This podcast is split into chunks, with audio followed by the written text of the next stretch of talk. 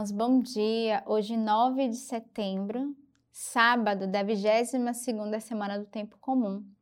Estamos aí iniciando o nosso mês de setembro, né? Hoje é dia 9, o tempo tem corrido. Mas esse mês é um mês particular, a igreja nos convida a rezarmos com a palavra de Deus. É o mês da Bíblia. No final do mês celebramos São Jerônimo, esse que traduziu as escrituras. E devemos já, desde o início do mês, saborearmos a sua palavra através da Lex Divina, que é essa leitura orante da palavra de Deus que a igreja nos oferece a cada dia. E quase todos os dias eu tenho feito esse convite: se torne um evangelizador da palavra de Deus. Ofereça uma Bíblia a alguém que não conhece, que ainda não, te, não teve a graça de entrar nos ensinamentos do Verbo. Ofereça a Alex Divina o compêndio. Já estamos preparando o compêndio de 2024, né, com o tema Sinfonia da Oração. Tá ficando belíssimo com textos do nosso fundador. Então você é convidado também a ser esse anunciador da palavra e esse mês, de modo particular, se dedicar à meditação da palavra de Deus. E assim, quando você for à Santa Missa, você já preparou seu coração para acolher as leituras que a igreja nos oferece. Hoje também a igreja celebra São Pedro Claver. A primeira leitura de hoje ela é retirada da carta de São Paulo aos Colossenses. Vós ereis outrora estrangeiros e inimigos pelo ensinamento e pelas obras más. Mas agora, pela morte, ele vos reconciliou no seu corpo de carne, entregando-os à morte para diante dele vos apresentar santos, imaculados e irrepreensíveis. Contanto que permaneçais alicerçados e firmes na fé, e sem vos afastar da esperança do Evangelho, que recebestes e que foi anunciado a toda criatura que vive debaixo do céu e do qual eu, Paulo, fui feito ministro. Então, São Paulo aqui vai exortar a comunidade de Colossenses. Essa semana inteira, né, a gente tem é, lido essa carta de São Paulo. E no início ele começa dizendo: Antes tu eras estrangeiros e inimigo, mas depois da morte né, de Jesus, todos foram reconciliados. E ele vai dizer que somos convidados a sermos santos, imaculados e irrepreensíveis. E, sobretudo, a permanecer alicerçados e firmados na fé. Então, a primeira graça que São Paulo vai exortar essa comunidade, que exorta cada um de nós, é permanecer alicerçado. E a nossa fé ela deve ser firmada em Deus, no Evangelho e na Sua palavra, sem vos afastar da esperança do Evangelho. Então, ele vai dizer: não vos afasteis do Evangelho, não percamos a esperança na Sua palavra que recebestes e que foi anunciado a toda a criatura. Então, pensamos de modo particular essa graça, dessa esperança viva no Evangelho, na Sua palavra, no qual nós meditamos e somos convidados a sermos também anunciadores do verbo da Sua palavra. E Paulo vai dizer: Eu fui instituído ministro. Você também é convidado a ser um ministro da palavra, um ministro do verbo, um anunciador da graça de Deus. O salmo de hoje é o salmo 53. Salva-me, ó Deus, por teu nome, pelo teu poder, faze-me justiça. Ouve, ó Deus, minha prece, dá ouvido às palavras de minha boca. Deus, porém, é meu socorro. O Senhor é quem sustenta a minha vida. Eu te oferecerei um sacrifício espontâneo e agradecerei o teu nome, porque ele é bom. Então, é um salmo de súplica e um salmo de gratidão. Então, primeiro o salmista começa dizendo, Senhor, salva-me. Né? Ele pede, ele clama por esse socorro, dizendo, pelo teu nome, pelo teu poder, faz-me justiça. Então, ele vai reconhecer essa alma frágil, pecadora, que precisa ser salvo diariamente. Ele vai dizer, Senhor, ouve a minha prece, né? Dá ouvido às palavras de minha boca. Então, o salmista aqui começa fazendo essa súplica, dizendo, Senhor, ouve a minha oração, escuta o grito do meu coração. E às vezes nós precisamos também ser como o salmista, que clama ao Senhor, que escute a nossa prece, que escute o grito do nosso coração. E ele vai dizer: Deus, porém, tu és o meu socorro. O Senhor é quem sustenta a minha vida. Olha como ele reconhece essa mão de Deus que nos sustenta e que é o nosso socorro, que escuta o grito do nosso coração e que nos atende. E aí depois ele vai dizer: Como eu reconheço essa, esse socorro, essa mão de Deus, eu te oferecerei um sacrifício espontâneo e agradecerei o teu nome, porque ele é bom. E aí o salmista vai dizer: Eu vou entrar nessa atitude de gratidão, porque eu posso tocar diariamente nessa mão do Senhor que é estendida sobre nós e que a cada dia nos salva, nos salva de nós mesmos, nos salva do nosso egoísmo, das nossas vontades, nos salva do, do, nosso ego centrado em nós mesmos. E aí o salmista vai clamar esse socorro, mas ele, sobretudo, vai agradecer. Ele vai dizer: Eu quero oferecer a ti, Senhor, um sacrifício. Nós podemos oferecer um sacrifício de louvor, né? Cumprir os nossos votos, porque o Senhor nos salvou. Tem um salmo que diz, né? Oferecerei um sacrifício de louvor, cumprirei meus votos, pois me salvaste, Senhor. Então, que nesse dia possamos também oferecer esse sacrifício ao Senhor e reconhecer que o Senhor nos salvou e que nos salva diariamente.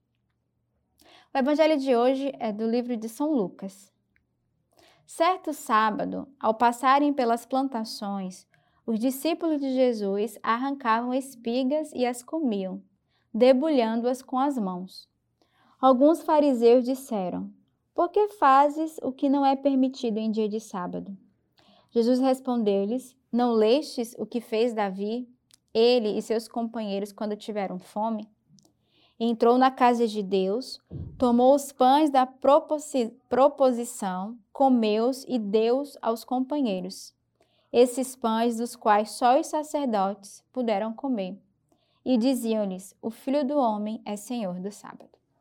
Então a gente vê no evangelho de hoje a, o povo que vai exortar, né, os fariseus que vai ali exortar, porque os discípulos estavam no dia de sábado arrancando espigas, debulhando e comendo. E o Senhor vai dizer, vai fazer uma outra exortação para eles, né? Vai dizer exatamente, não lestes que quando os companheiros tiveram fome lá no Antigo Testamento, que, é que eles fizeram? Entraram na casa e comeram os pães que seriam oferecidos e ainda deu aos companheiros. Então o Senhor vai dizer: o homem também é senhor do sábado. Né? O sábado não foi feito para amaldiçoar, mas ao contrário, foi feito também para ser, servir. E ele vai exortar né, os fariseus que queriam ali justamente é, condenar o Senhor, jogando na cara dele, olha, os teus discípulos desobedecem no sábado comendo. Então imagina, se no sábado, o sábado não foi feito para nós, não foi feito para o homem, iríamos morrer de fome.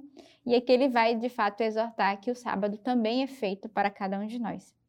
Hoje a igreja traz um santo talvez desconhecido para alguns, que é São Pedro Clavé. O Papa Leão XXIII, ao canonizar este santo, declarou Pedro Claver o santo que mais impressionou depois da vida de Cristo. Nasceu na Espanha em 1580, desejando os piedosos pais consagrar o filho ao serviço do altar. Enviaram Pedro a Salsona para estudar os primeiros elementos da gramática. Com 15 anos, o bispo conferiu-lhe a primeira tonsura, e aos 21 anos entrou na Companhia de Jesus em Barcelona.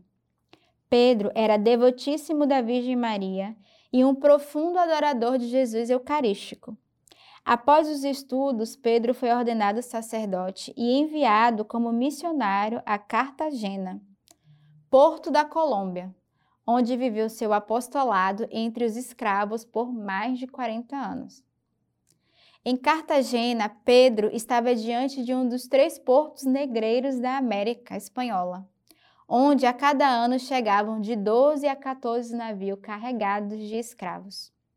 Os escravos trazidos ou roubados da África ficavam durante a viagem nos porões escuros do navio, que não tinham condições para abrigar nem seres humanos.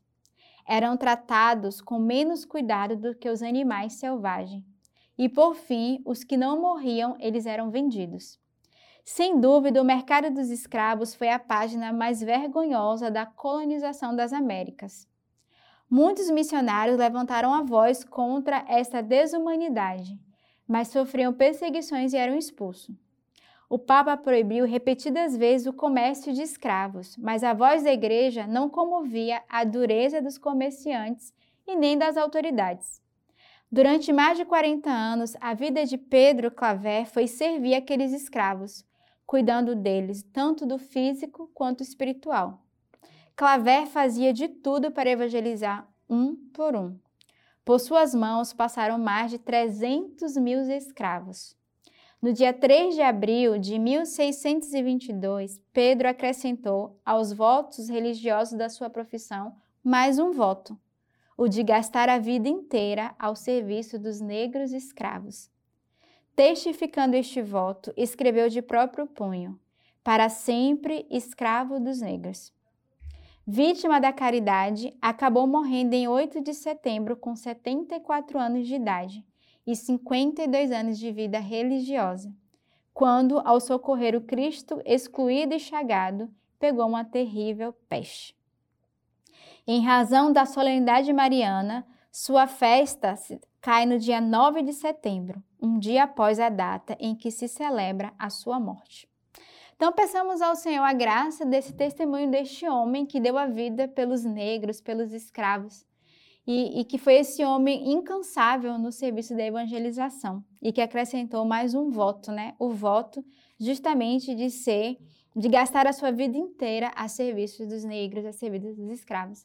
Então, que hoje peçamos a intercessão deste homem de termos essa mesma radicalidade no coração para defender o povo de Deus, aqueles que são filhos de Deus, independente da sua cor, da sua raça, da sua nação, mas que possamos também ter esse mesmo amor e essa mesma radicalidade. Tenhamos neste dia um belo sábado na intercessão da Virgem Maria e que Deus os abençoe.